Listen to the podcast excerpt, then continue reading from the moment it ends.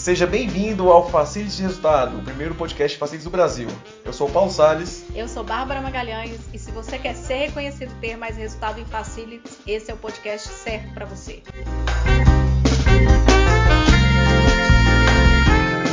Esse é o episódio número 7. Como encantar o seu cliente? Bárbara, por que, que o Facilities tem que ter essa preocupação? Porque, pensa comigo, é, o shopping, o hotel, ele são experiências que o cliente tem. Então, você como consumidor frequenta um shopping, né? E a gente, como gerenciador desse espaço, consegue interferir diretamente na sua experiência lá dentro. Então, quando a gente fala em encantar o cliente, não é só o nosso colaborador, a gente tem que encantar, encantar todas as pessoas que frequentam aquela edificação, né? Aquele ambiente que a gente gerencia.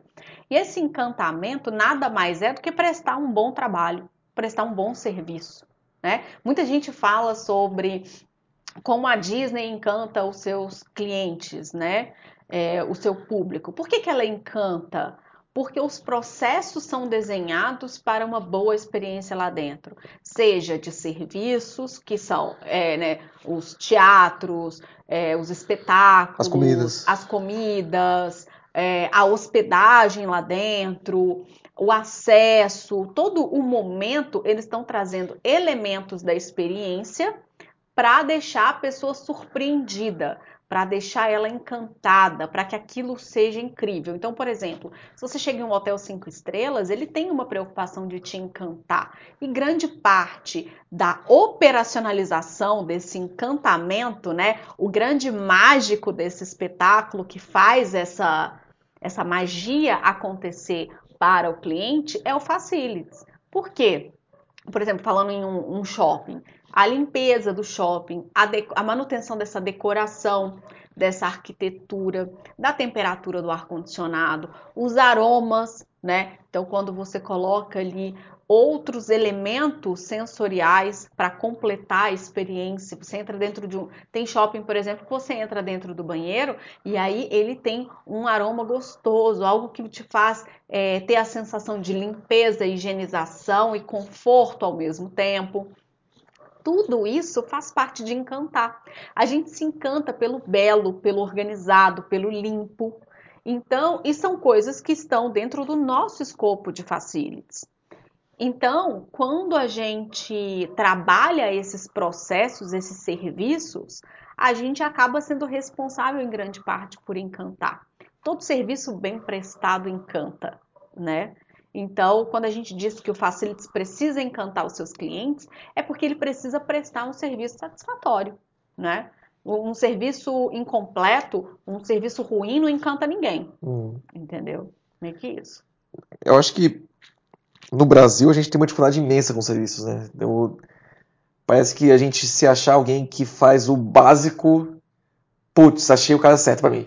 Sei lá, um eletricista que faz o básico, que, sei lá, o que é que é fazer o trabalho dele da maneira correta, só fazer o mínimo já satisfaz muitas coisas, porque a régua é muito baixa.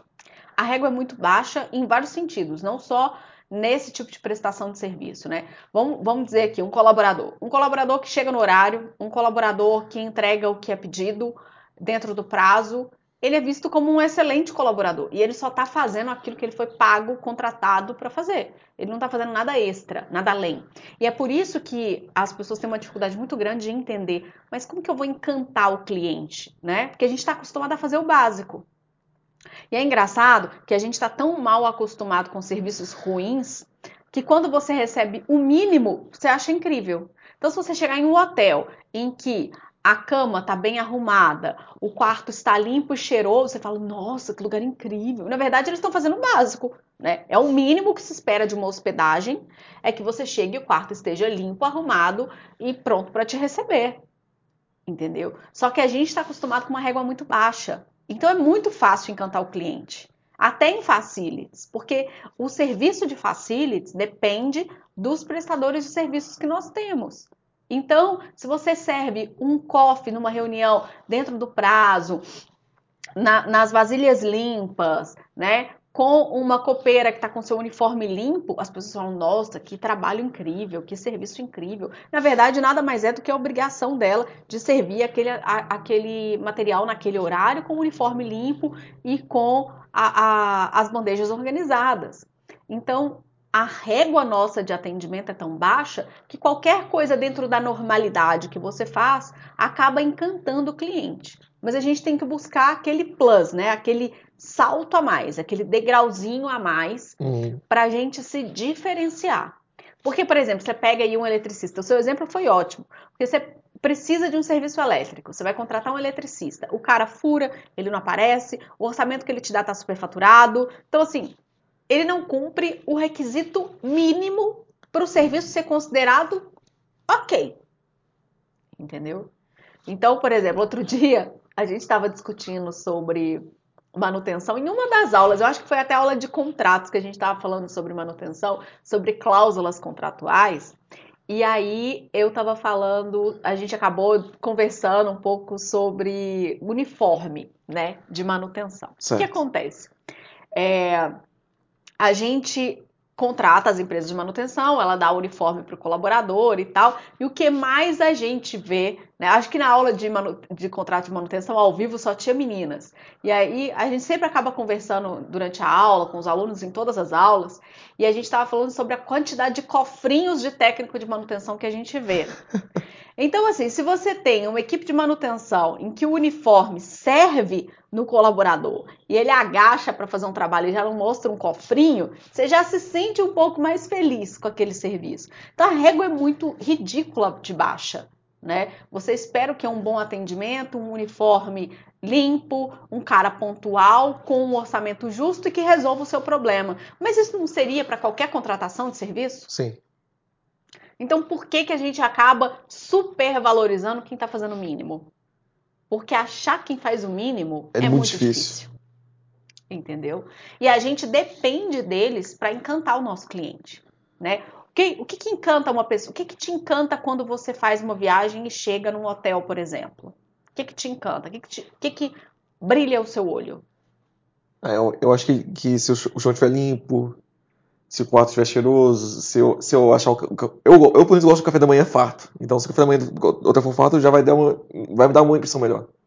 Então, se for aquele café da manhã bem organizado, farto, com uma iluminação bonita que valoriza, que mantém tudo quentinho, isso te dá um encantamento. Você fala, nossa, que delícia! Eu quero acordar mais cedo para de desfrutar desse momento né? Ah, nossa, esse hotel tem, sei lá, uma sala de leitura ou de descanso ou de relaxamento. E aí eu quero desfrutar desse momento, eu quero essa sensação, eu quero permanecer ali dentro. Então, quando a gente está tratando desse encantamento, tanto é para aumentar a satisfação do nosso cliente interno, quando a gente está falando de escritório, então, um serviço, por exemplo, proativo que dá retorno constante para o nosso colaborador, por exemplo, ah, mandei um malote, mandei uma correspondência e a gente dá essa atualização constante, a gente prestar o serviço de acordo com o que foi solicitado, né? Surpreendê-lo nos detalhes. Então, por exemplo, você pediu um café para sua equipe. Você pediu quais são os salgadinhos que você pretende ver nesse café. Mas eu posso te surpreender com a apresentação, com a bandeja como eu sirvo, com o horário, com o atendimento, com a limpeza da sala, com a climatização dela antes, com a organização, com um, um forro de mesa limpo, bonito, passado. Tudo isso são coisas que vão aumentar o nível do seu serviço. Você não só entregou aquilo que foi solicitado, você entregou com qualidade, você entregou com cuidado. Então, é, e para quando, você é um facilite de um espaço público que é frequentado pelo público, tipo um shopping, um hotel, um resort, hospital. um hospital, isso é muito maior. Porque você vai querer ir num hospital em que você chega e a recepção tá com as cadeiras todas quebradas, o chão tá sujo, a parede não tá pintada, não tá branquinha, tá toda manchada. O que acontece? A sua percepção sobre o espaço já fica prejudicada. Você pode ter excelentes médicos ali, mas você já vai pensar, putz, mas achei esse hospital meio sujo, né? Será que vale a pena eu fazer esse procedimento aqui? Você coloca em xeque a competência do serviço prestado pela aparência e pela percepção da sua experiência. Então, encantar o cliente é fundamental para que a gente faça com que ele retorne. No caso do escritório, gente, isso é fundamental para a satisfação das pessoas, que é um dos indicadores que a gente utiliza para avaliação do serviço de facilities. Então, por exemplo, se você tem um visitante que dá uma excelente nota para a sua recepção, se você tem um colaborador que dá uma boa nota para a conservação dos ambientes, a experiência dele nos banheiros, copas, cofres, salas de reunião, você vai ter indicadores melhores de performance do seu time e também das empresas terceirizadas que estão sob sua gestão. Então, esse encantamento, na verdade, é o resultado de um conjunto de pequenos processos, procedimentos e operacionalizações que fazem com que as coisas funcionem de acordo com o esperado, com um plus a mais ali que você chega e fala: Nossa, mas aqui tá diferente, aqui é gostoso, é gostoso estar tá aqui, a iluminação é gostosa, a cadeira é confortável, enfim, são pequenos detalhes que vão fazer toda a diferença no trabalho do Facilities. Entendido. Se você tem algum exemplo da sua carreira de uma experiência diferente que você promoveu para as pessoas?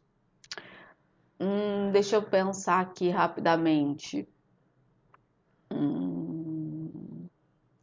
Acho que quando eu criei a sala de descompressão para a equipe de desenvolvedores numa, numa startup, isso foi uma experiência diferente. Como é que foi isso?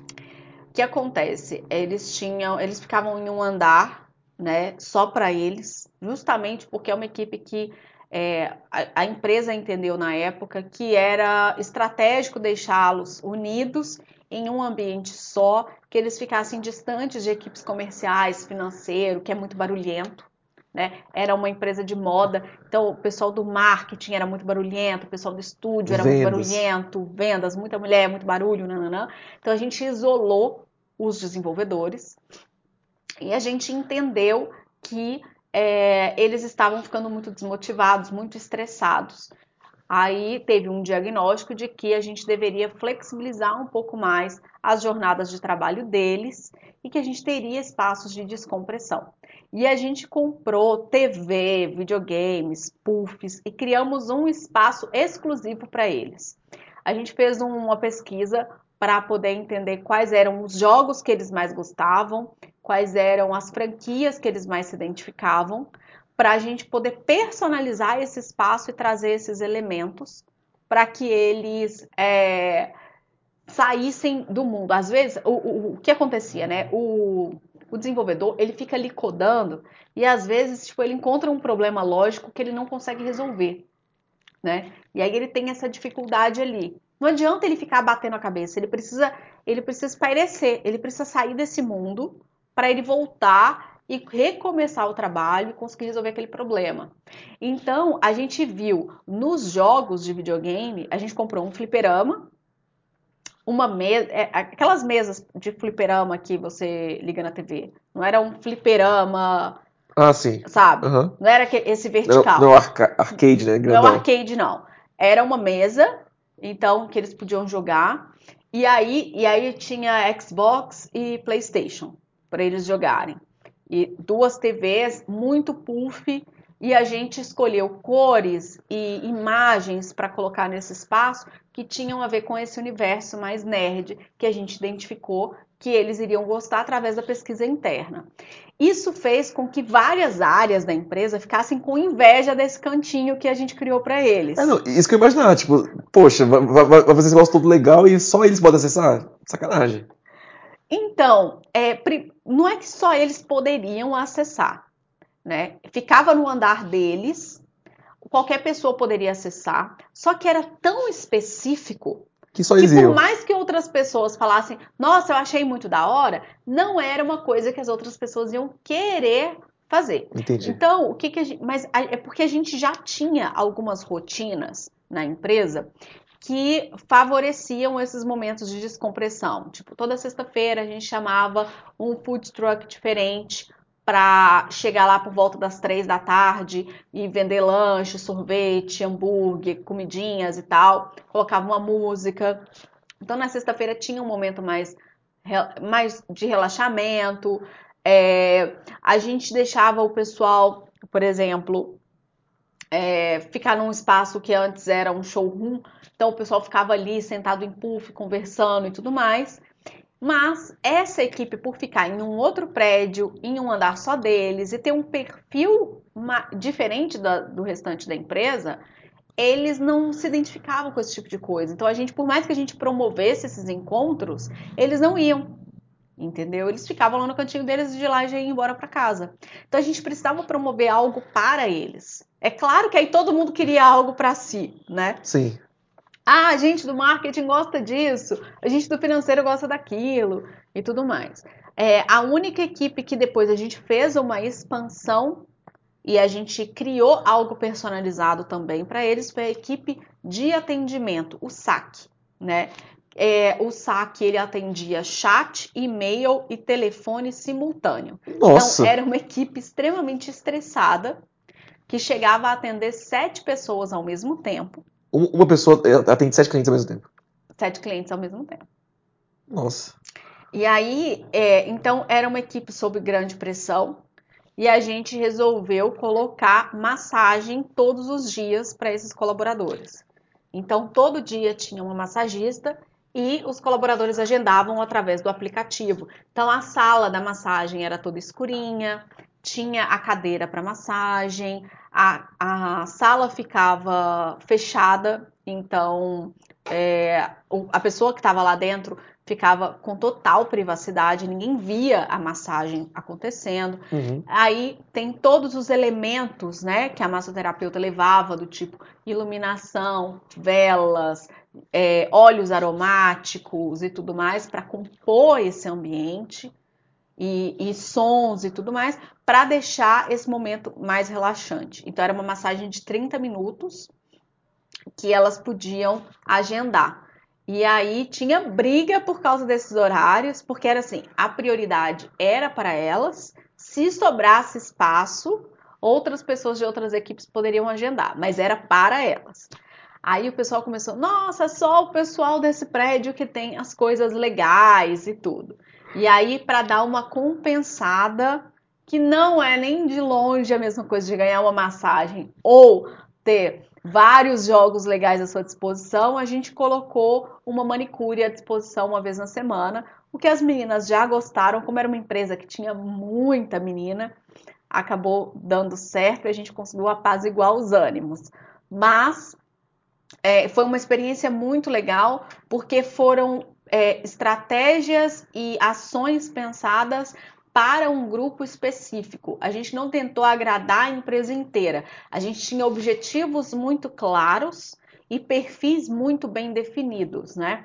Eu não sei se foi aqui no podcast que a gente falou sobre perfil de colaboradores, como que a gente estuda. Eu acho que foi aqui Eu... no podcast 2, se eu não me engano. Eu acho que foi aqui, se não foi, foi lá no Instagram que eu estava falando sobre é, o perfil, como que a gente tem que desenhar o perfil do nosso colaborador, entender quem ele é, quantos anos ele tem, quais são as dificuldades, as necessidades, porque esse perfil dá para gente as soluções para poder encantar ele também.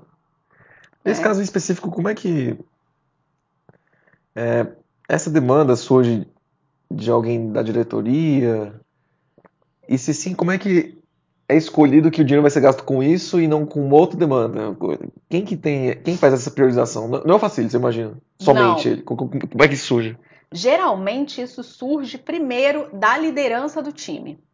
Então, como que aconteceu? A liderança percebeu é, uma, uma perda na produtividade, né? uma perda na motivação. Ele já tinha tentado fazer ações que estavam dentro do alcance dele, gerencial, de promover é, café da manhã coletivo, de conversar com todo mundo e entender. E ele viu que, na verdade, a equipe estava muito desgastada, né? pouco unida, as pessoas não se conheciam. O desenvolvedor já é um cara mais introspectivo, né? Tô falando cara porque lá só tinha meninos no, no, na área de, de desenvolvimento. Em geral é um mercado muito masculino. Mas em geral é um mercado bem masculino. Então os meninos, eles não se conheciam, porque eles já chegavam, já eram mais introspectivos, sentavam no seu computador e ficavam lá codando o dia inteiro, depois iam embora. E aí ele percebeu que às vezes uma pessoa estava com um problema que o outro podia resolver, mas eles não se comunicavam, não tinha esse canal. Então o que a gente queria criar era um ambiente em que tanto eles pudessem desestressar, eles entendessem que a empresa estava entendendo o estresse, é, o cansaço e querendo promover momentos de descontração, permitindo essa descontração e que eles interagissem entre si para que, criando esses laços, a gente resolva problemas de forma mais ágil. Né? É, não precisa de todo mundo ficar tentando inventar a roda. Né? Às vezes um já inventou a roda e ensina para os outros, e a gente vai passando para próximos desafios. Isso é uma coisa que eu falo também muito com os facilities, que a troca da experiência é muito importante. Porque às vezes um problema que você está enfrentando hoje, uma pessoa enfrentou um ano atrás, enfrentou na semana passada, e ela pode te dar uma solução, ela pode te dar um atalho. Você aprende com a experiência do outro, né? Então a gente é, fez essa análise, então partiu primeiro da gerência deles. A gerência tentou tomar suas ações, não teve um efeito grande. E a gente aí ele passou essa questão para a diretoria, que pediu o RH um auxílio numa pesquisa de clima. Então, o RH fez uma pesquisa de clima e ficou detectada essas questões do estresse, da falta de entrosamento, a falta de sensação de, per de pertencimento. E aí, as pessoas mesmo deram sugestões. Ah, já trabalhei numa empresa que tinha uma coisa assim, assado. E a gente começou a, a detectar como resolver o problema, né? Porque a falta de produtividade faz você perder muito dinheiro.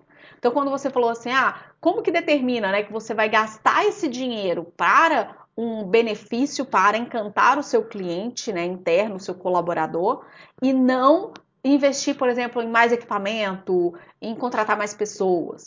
Porque nesse caso, por exemplo, não adiantava ter mais equipamento e mais pessoas. Porque essa pessoa ia entrar motivada e logo ela ia entrar no mesmo clima da equipe. Então, é um investimento em produtividade né? Entendi. Que estava sendo feito. E aí, depois de toda essa detecção, aí a gente entendeu o que, que deveria ser feito, quanto isso custaria e como que a gente ia fazer para arcar com, esse, com essa despesa. Porque a gente comprou os equipamentos e eu precisava mapear, por exemplo, assistência técnica autorizada para quando tivesse manutenção a gente conseguir agir de forma rápida.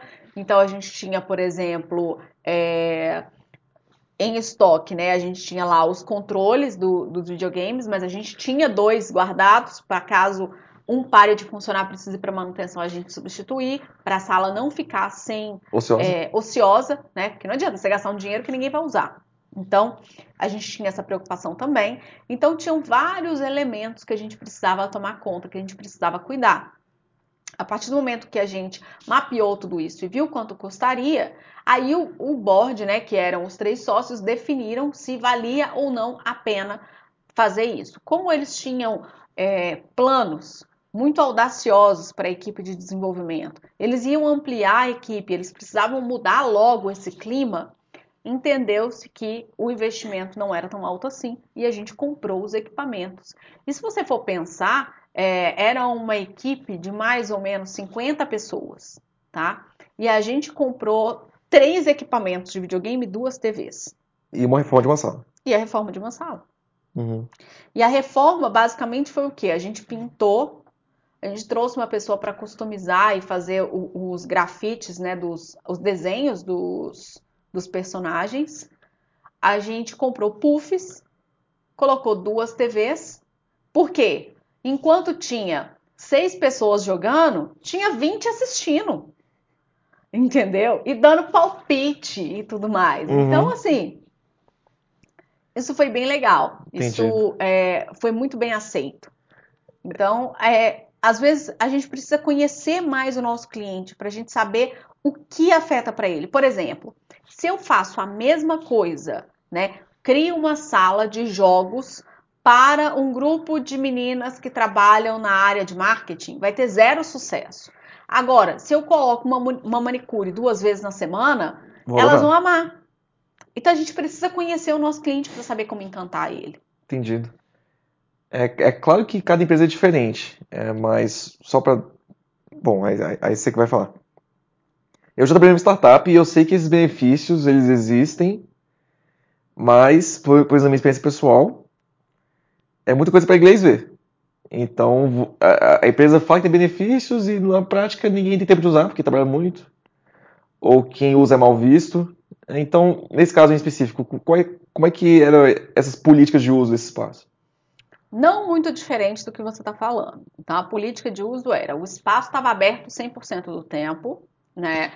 Existiam sim as metas a serem batidas, elas não deixaram de existir ou afrouxaram para que, para que fosse usado o espaço, mas a diferença é que no momento, por exemplo, na sexta-feira, em que três horas da tarde chegava o food truck para a galera do escritório e que esse pessoal não queria descer, a gente levava para eles a comida e levava para esse espaço. Então, a própria gerência deles ia para lá também. Então, isso fazia com que eles se sentissem mais confortáveis em ir. É claro que sempre tinha aquela meia dúzia que estava mais atolada de trabalho e falava, cara, se eu for, eu não Fudeu. vou conseguir entregar. Só que a gente está lidando com adultos. Né? Eu, quando eu tenho uma demanda que eu não consigo executar dentro do meu horário de trabalho ou no meu ambiente de trabalho, porque tem toda hora alguém me chamando, alguém perguntando alguma coisa, eu faço em casa, eu levo para casa. A gente está lidando com adultos, são escolhas, né? Mas é, tem um fator muito importante nisso aí que é, que é ter, estar disponível. Muitas vezes não é nem a questão do uso, mas, por exemplo, cara, eu sei que na minha empresa tem uma mesa de sinuca. Quer dizer que toda semana eu vou jogar? Não. Não. Mas eu sei que no momento em que eu tiver estressado, que eu quiser jogar, eu posso ir lá e ficar 5, 10 minutos. Que, que vai fazer o cara ser julgado por utilizar o espaço? É ele não tá fazendo o trabalho dele, ele tá com tudo atrasado e tá lá jogando. Isso acontece mesmo. Por exemplo, quando você tem uma equipe que não bate ponto, todo mundo vigia o horário do outro. Fica assim, nossa, fulano hoje chegou 10 minutos atrasado, hein? Nossa, ciclano chega super cedo. Todo mundo sabe o horário que todo mundo chega e sai, mesmo sem bater ponto, porque é da natureza humana. A gente vigia mesmo, a gente compara e a gente observa. Isso vai continuar existindo, né? Mas eu acho que a, a o grande tchan, o grande o que, que faz a, a, diferença é realmente você ter algumas opções disponíveis e algumas opções que façam sentido. Porque o que te faz é, achar, por exemplo, que é para inglês ver, é quando é um monte de opção que não tem a ver com você. Então, por exemplo, se a empresa oferece bicicletário, ela oferece vestiário para quem usa vem, é, vem trabalhar de bicicleta, ela oferece mesa de sinuca, mesa de totó, ela oferece sei lá, aula de inglês. Aula de inglês. E eu não quero fazer nada disso, eu falo, ah, a empresa encheu de benefício aqui, mas é só para inglês ver, porque assim, né? Eu não tenho interesse em nada disso. É só para falar que tem. Entendeu? Uhum. Então, assim, depende quem usa. Quem é, se sente atingido por aquele benefício ou por aquela benfeitoria, né? Então, por exemplo, você pode fazer uma alteração em toda fazer uma reforma na recepção. Quem vai perceber a reforma na recepção? Os visitantes, uhum. que são as pessoas que mais vão frequentar esse espaço. Às vezes você faz isso para quê? Para melhorar a estética e alinhar com o branding da marca, alinhar com a experiência que você quer que o visitante tenha. Aí o colaborador que está trabalhando numa sala que precisa de pintura, ele vira e fala assim: ah, essa reforma na recepção foi só para inglês ver, né? Reformou lá a recepção onde chega visitante, mas a minha sala aqui tá toda sem pintar. Sim. Então tudo depende da daquele aspecto ter relação com você ou não. Entendi. Senão você vai usar ou não usar, valorizar ou desvalorizar. Uhum. Entendeu? Entendi. Então, se por exemplo, é... eu, por exemplo, eu não fumo, eu valorizo um hotel que separa os quartos de fumantes e não fumantes. Porque a fumaça vai, não tem jeito, ela acha um cantinho para ir. Mas se é uma pessoa que não liga para isso, eu tenho rinite, então eu já começo a ficar com alergia só de pensar nisso. Agora, se é uma pessoa que não liga para isso, ela tá lá, isso aí é só para inglês ver, duvido que isso acontece, porque ela não percebe. Hum. Aquilo não atinge ela, Entendi. entendeu? Depende muito de você entender bem a quem, qual, qual o propósito daquela ação. Qual que é o propósito? Então, por exemplo, quando as pessoas falam assim, ah, eu quero encantar o meu cliente assim como a Disney encanta. A Disney sabe exatamente quem é o cliente dela. ela sabe o que que esse cliente espera. Tem um perfil de pessoas muito específico que vai gastar milhares de dólares para ir num parque temático nos Estados Unidos num parque temático, o que, que ele quer? Geralmente essa pessoa é consumidora da franquia de todos os filmes, de todos os desenhos. Ela quer se sentir dentro da história. Ela quer fazer parte do universo. E aí eles colocam todos os elementos para isso. Então, por exemplo, vai ter lá o castelo que você vai entrar e todos os aromas, todos os barulhos, todos os elementos descritos no livro, mostrados no filme, vão estar lá para você se sentir o próprio personagem. Isso é encantar. E encanta por quê? Porque o cara sabe o que ele está querendo receber. Então, por exemplo, eu sou uma pessoa que não entendo muito do. não entendo nada do universo Harry Potter, por exemplo. Se eu for em um parque temático do Harry Potter, porque a Disney tem um que é só com castelos e tudo mais do Harry Potter e que simula toda a aventura do personagem. Eu que não conheço, vai ser indiferente. Eu vou achar bonito, vou achar legal, mas eu não vou ser impactada igual uma, um fã da franquia. Porque você não, também não, não é o público dessa ação. Exatamente, porque eu não sou o público da ação. Então, você pode ter um serviço incrível. A pessoa pode achar o seu serviço excelente, mas se ela não for o seu cliente, aquilo não for feito para ela, ela não, não tem esse efeito do encantamento. Entendeu? Entendi. Então falta um, um é sempre um que a mais ali. E esse que você descobre na hora que você mapeia quem é o seu cliente. Interessante. Entendeu? É, eu, eu, acho que a gente está provando a mais bem que facilita uma área muito mais complexa do que as pessoas imaginam. Né? Você tem que usar conhecimento de marketing para fazer o estudo do, do, seu avatar e coisas afim. A gente vê que tem muitos profissionais que eles se sentem muito com a corda no pescoço, né? A gente fala que sempre apagando incêndio. Nossa, meu chefe não, meu chefe não, não me vê, eu falo com ele, ele, ele me ignora. Como é que uma pessoa que está numa situação dessa pode passar a encantar o cliente. É, eu não acho que funciona assim, mas eu, eu tô imaginando que alguém, alguém perguntaria. Ah, você só pode encantar o cliente quando você se dá, quando você tem tempo, quando você tem esse luxo. Eu que estou com a corda no pescoço, não consigo fazer isso. Eu tenho 10 aulas para fazer, tenho que responder 50 chamados, eu não posso fazer isso. O que, que você diria? Então, a gente fez um podcast falando sobre o Facilities Pombo e o Facilities Águia. Seria exatamente essa escadaria que a pessoa teria que subir. Então, quando você está com a corda no pescoço, você é o facilities bombeiro, né? Aquele que só fica o dia inteiro apagando incêndio, né? E aí ele reza no final do semestre para ser reconhecido porque nem ele não sabe falar tudo que ele fez. Ele fez um monte de coisa, mas não tem nada mapeado. Né? Não contou para ninguém, não fez o seu marketing pessoal, o marketing da área, não fez uma boa comunicação interna, né? E aí o que acontece? É, tem vários fatores que fazem ele estar tá nesse ciclo vicioso. Um deles é a falta de política interna, a implantação de processos e contratos bem desenhados.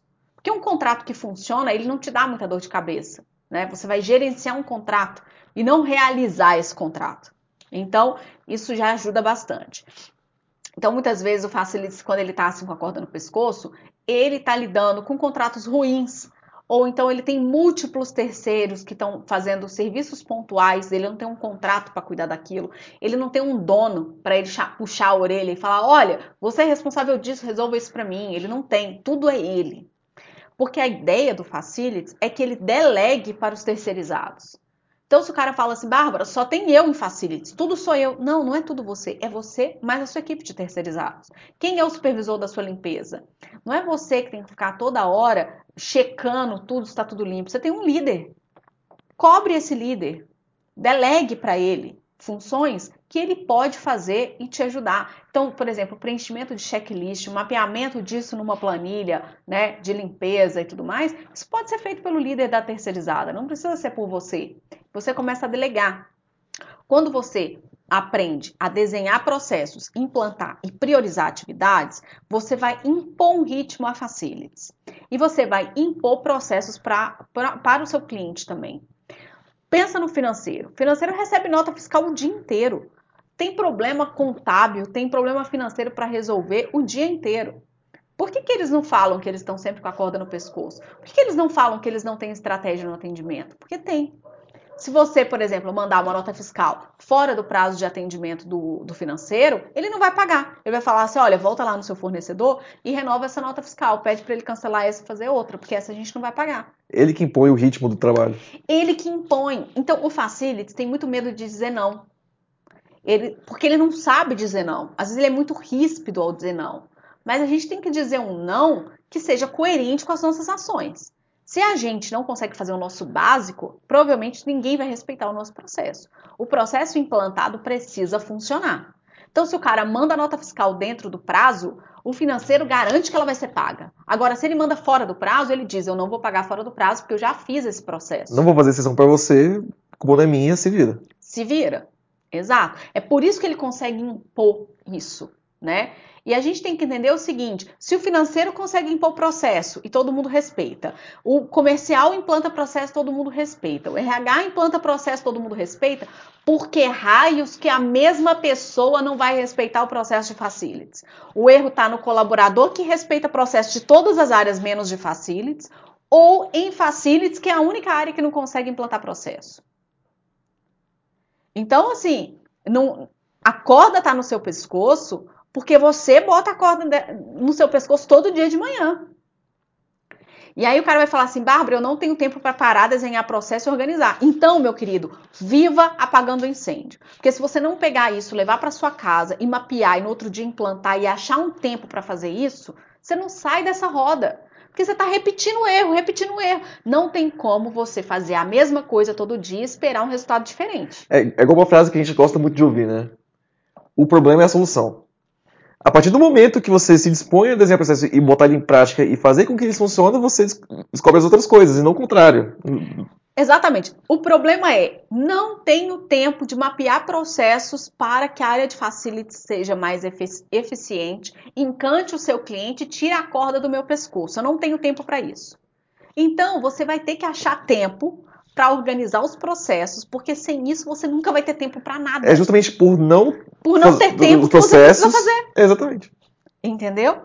Então, quando você organiza os processos, você escreve as políticas, você implanta e é eficiente nesse processo, você começa a caminhar para tirar a corda do seu pescoço. Você tem como justificar o não que você disse para o colaborador. Você já treinou, você comunicou, o seu processo está rodando, não tem por que o colaborador não atender.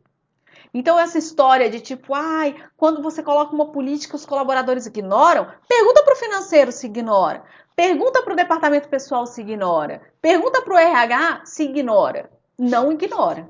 Por que, que não ignora? O deles vai ignorar o seu.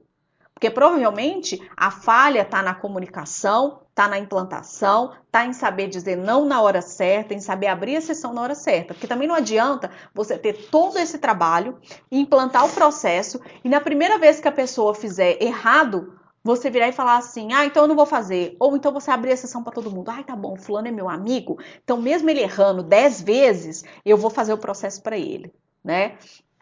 TI é uma excelente comparação, porque TI também presta serviço interno. Certo. Você já viu quando você está com o computador, seu computador travou.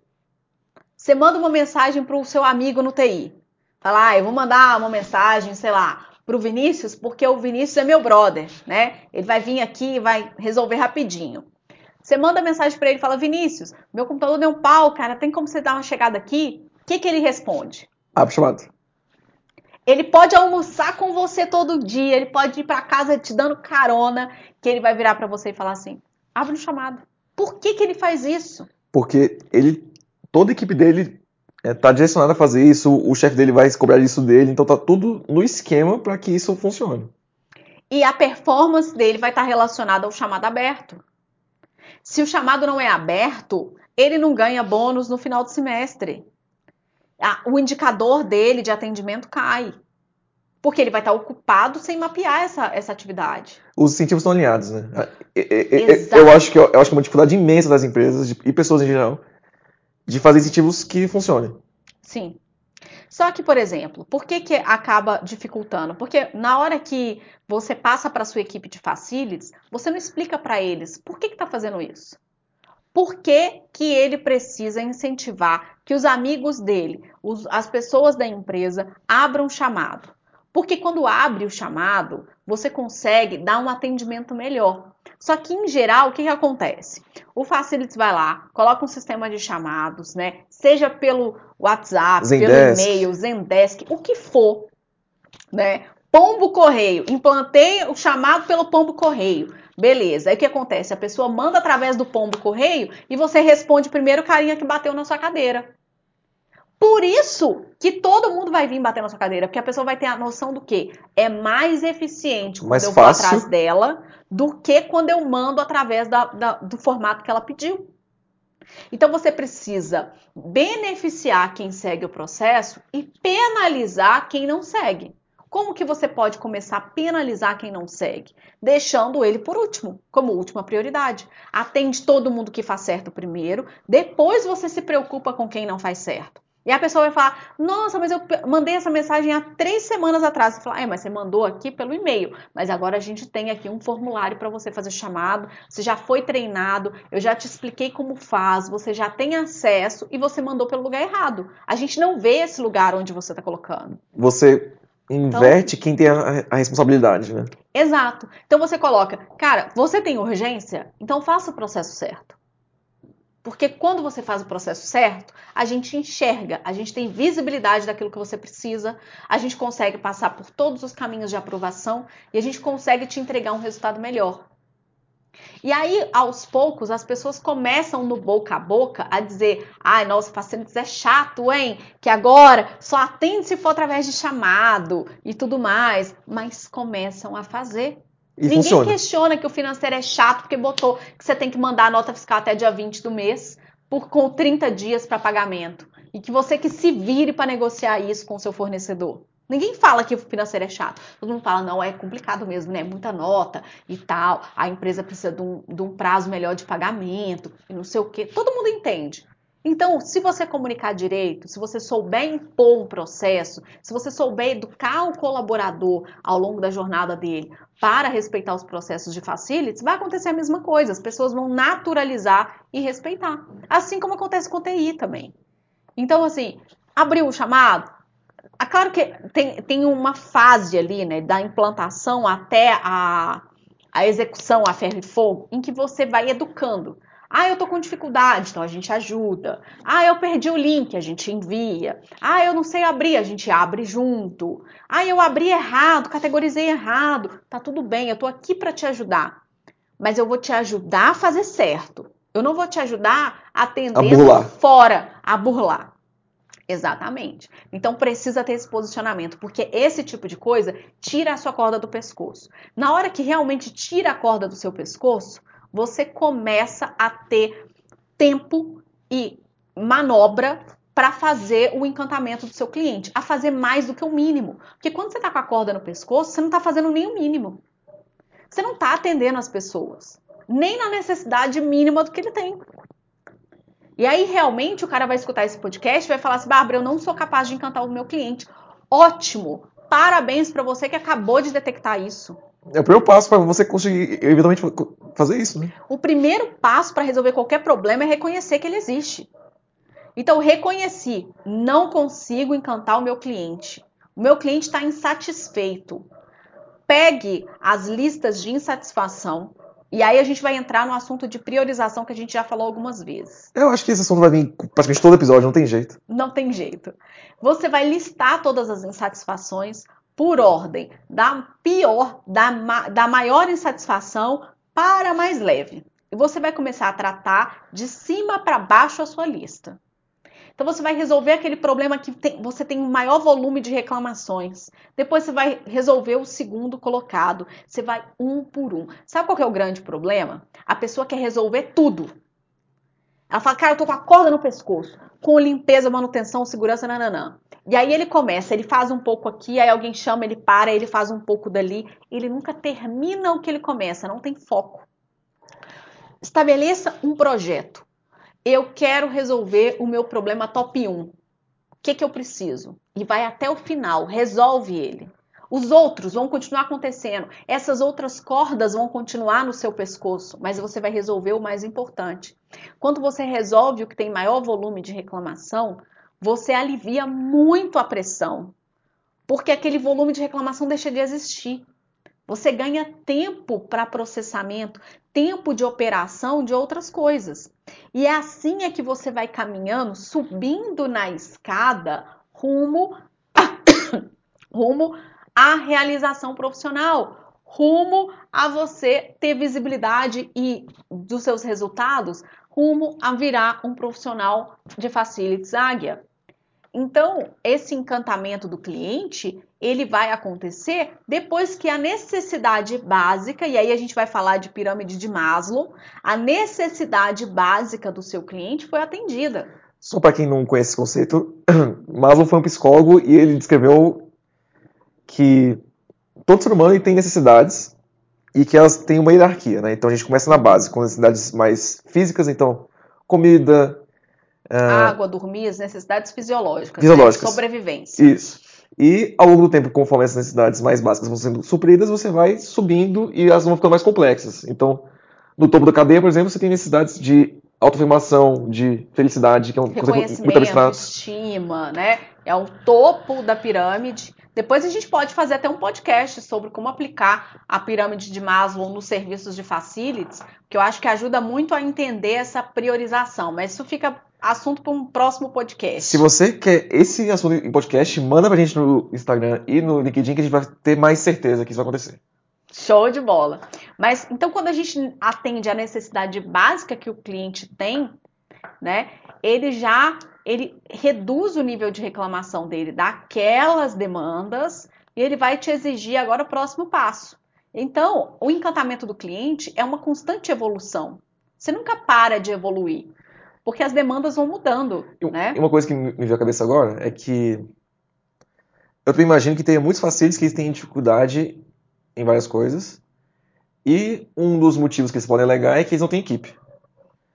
Só que aí você tem que ver pro outro lado, né? Será que você não tem equipe porque a empresa é ruim? Ou você nem se provou e você já quer ter uma equipe? Se a empresa não tem visibilidade do que é facilities, do que, que faz, qual a complexidade, como é que ela vai saber que precisa ter mais gente? Então, infelizmente, quando você é uma equipe, é o único profissional de facilities da empresa e está se virando nos 30, você vai precisar começar a dar visibilidade do que, que é facilities para que você consiga justificar a necessidade de uma equipe. Então, use e abuse dos terceirizados. Você contrata uma empresa de manutenção, por que raios que você está fazendo o checklist de manutenção dela? Por que raios é você que está fazendo o planejamento de manutenção? Ela precisa te dar isso. Isso faz parte da documentação primária de um contrato, que deve estar exigida em contrato e entregue em 30 dias após a implantação. Não tem essa de, ah, vou fazer um checklist preventiva. Não é tu que faz isso. Quem faz isso é o técnico de manutenção. Ele tem que te entregar o plano de manutenção preventiva e corretiva dentro de 30 dias do início do contrato. E aí, o que, que você faz? Você vai cobrar que isso seja executado. Então, por exemplo, eu quero que todo dia 5 do mês a empresa me envie todo o checklist de preventiva que ela fez no mês passado, o cronograma, o que ela vai executar no próximo mês, e a gente vai ter uma reunião de alinhamento. O restante do mês, você está delegando. Cara, atende isso. Ó, hoje eu recebi 10 chamados. Resolve. Você quer o problema resolvido. E aí você alivia isso. Você delegou isso para a empresa. E aí, se você está ouvindo esse podcast agora e fala assim, Bárbara, mas a empresa de manutenção não vai fazer, então você tem que trocar a equipe, porque você precisa confiar em quem você contratou. Não tem essa de tipo, ah, eu contratei uma empresa de limpeza, mas eu tenho que ficar de olho todo dia, né? Se ela fez o checklist lá de limpeza, se limpou direitinho. Cadê a líder de limpeza? De Por que, que, ela não está fazendo isso? Isso é o mínimo que a empresa tem que fazer. Então, se ela não está fazendo é isso. É o mínimo. E é por isso que a gente tem muita dor de cabeça. Porque o servidor, o, processo, o, o prestador de serviço, ele não faz o mínimo. Só que ao invés da gente exigir da supervisão, da coordenação desse contrato, o cumprimento, a gente vai atrás de um por um. A gente vai atrás do técnico de manutenção, a gente vai atrás do auxiliar de limpeza, a gente vai atrás da recepcionista que está terceirizada, ao invés da gente tratar com quem gerencia o contrato. Eu falo muito uma, uma coisa com o pessoal do Facilites na prática, que é eu não quero saber se é, é, galinha, pato ou ganso. Eu quero o ovo. Eu não quero saber quem vai resolver o meu problema. Eu quero o meu problema resolvido. Eu, eu acho que é muito fácil você pensar no exemplo da pizza, né? Você pede a pizza, você não se importa se o cara teve engarrafamento, não importa se teve muito pedido, não importa. Você tem uma expectativa, ela tem que ser cumprida. Tem que ser cumprida. Então, é, isso faz parte do encantamento do cliente. Quando você surpreende, por exemplo, se você faz um pedido de pizza que está falando que vai demorar 50 minutos e ele demora 40, você fala: Ó, oh, caramba, foi rápido, te surpreendeu. Isso encanta o cliente. Aí na hora que a pizza chega, é uma pizza muito bonita, muito cheirosa, muito vistosa. É o mesmo sabor que você pede sempre em todas as pizzarias, mas tem um quê a mais ali. Tá com um pouco mais de recheio, a borda tá mais recheada, ela tá mais dourada, mais bonita, chegou mais quente, chegou mais rápido. É, aí, é no mais, é sempre no mais é que você encanta. Não é na entrega daquilo que é preciso. Porque quando você entrega, não é nada mais do que aquilo que foi pedido. Agora, se a pizza chega mais rápido, mais quente, mais bonita, mais saborosa, você vai pedir mais vezes. E a mesma coisa vai acontecer com qualquer serviço que a gente preste. Então, por exemplo, se você presta um serviço de coffee e o seu coffee chega frio, murcho, é, com uma apresentação ruim, mesmo você entregando o que foi pedido, na hora que foi pedido, as pessoas vão falar mal. Porque faltou o quê? Faltou acabamento. Então, é, e para você começar a resolver essas cerejas do bolo, a resolver essas arestas, não adianta estar tá facilites uma zona e você preocupado com a disposição do salgadinho na mesa. Por quê? Por mais que o cliente te encha o saco com isso, o seu problema é muito maior do que isso, o buraco é muito mais embaixo. Então é preciso que a gente aprenda a priorizar, a organizar os nossos processos para que a gente tenha uma boa base, para que a gente tenha uma base sólida. A partir dali, a gente começa a construir mais eficiência, mais encantamento, mais qualidade. E aí você vai subindo, as exigências vão também subindo e você começa a encantar o seu cliente, encantar o seu visitante com o trabalho que você executa. Agora, se você tá com a corda no pescoço, realmente aí vai ficar muito difícil. Você precisa arrumar a casa primeiro. Legal. Olha, ouvinte, se você quer aprender sobre gerenciar processos, indicadores e tudo isso que você precisa para encantar seu cliente, você busca uma solução prática para o seu dia a dia, a um preço acessível, existe Facilites na Prática. É isso aí. Facilites na Prática a gente já tem aula sobre experiência do usuário, sobre como dar visibilidade ao seu resultado, aula de gerenciamento de processos, implantação de políticas, tudo o que você precisa para tirar essa corda do seu pescoço, tá lá disponível na plataforma para você assistir quando e onde você quiser. Dá para você acelerar o vídeo e assistir ele é, uma vez e meia mais rápido, duas vezes mais rápido, otimizar o seu tempo, que não é fácil. Eu sei que a nossa rotina é muito louca. A gente trabalha final de semana, madrugada com atendimento crítico. Então a gente precisa dessa flexibilidade para se manter atualizado, mas é muito importante a gente investir no nosso aprendizado e trocar experiências com outros profissionais. E o Facilites na Prática ele tem um presente para quem é ouvinte do nosso podcast que além dos sete dias gratuitos e não ter fidelidade nem nenhuma penalização caso você queira cancelar o nosso produto, é, a assinatura já não faz mais sentido, você quer cancelar, não tem nenhuma multa, não tem nenhum processo de fidelização, você cancela e volta a hora que quiser, sempre será muito bem-vindo. Quem é ouvinte do podcast tem 15% de desconto na primeira mensalidade do Facilites na Prática. Então, se você está ouvindo o podcast pela primeira vez, seja muito bem-vindo e aproveite o nosso cupom de desconto. É só acessar o site facilitesnaprática.com checkout.com, chegar no checkout, escolher o plano mensal, chega lá no checkout, coloca o cupom podcast, tudo minúsculo, que você ativa os 15% de desconto. Se você não conseguir fazer isso, sentir alguma dificuldade, ficar com dúvida, pode entrar em contato comigo através do Instagram ou do meu LinkedIn, que a gente te ajuda a chegar lá e garantir o seu desconto de 15% por você ser o nosso querido ouvinte aqui do podcast. Lembrando sempre que se você quiser mandar alguma crítica ou sugestão, tem uma de podcast, pode mandar pro direct da Bárbara no Instagram. O Instagram é bárbara.vmagalhães. Isso. E o LinkedIn é Bárbara Magalhães também. Óbvio, o nome dela não muda nas redes. É, então é isso por hoje. Muito obrigado, gente. Muito obrigada, pessoal, e até o próximo podcast.